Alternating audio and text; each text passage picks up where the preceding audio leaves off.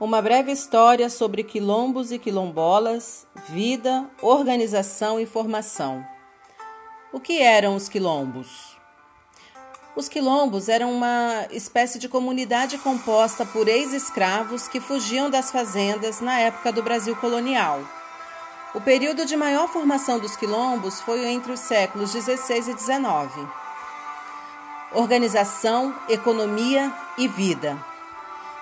Os quilombos tinham uma organização parecida com as aldeias africanas, de onde os quilombolas eram originários.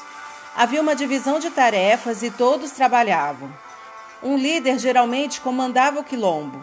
Viviam principalmente da, da agricultura de subsistência e da pesca.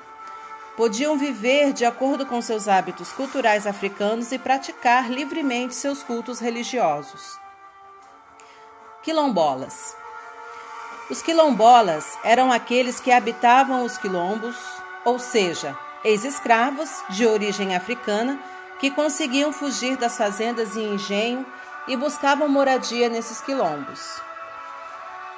Combate aos quilombos. Era muito comum os fazendeiros e senhores de engenho contratarem homens armados para desfazerem os quilombos e capturar os escravos fugitivos.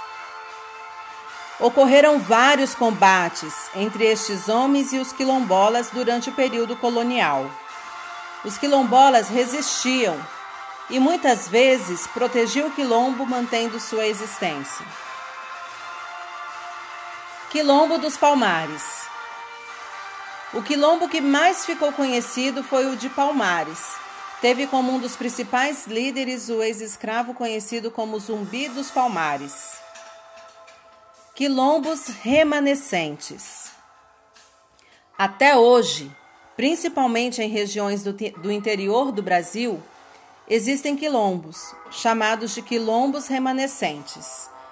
Eles são habitados por descendentes de escravos. Uma das principais lutas dos quilombolas atuais é pela posse da terra.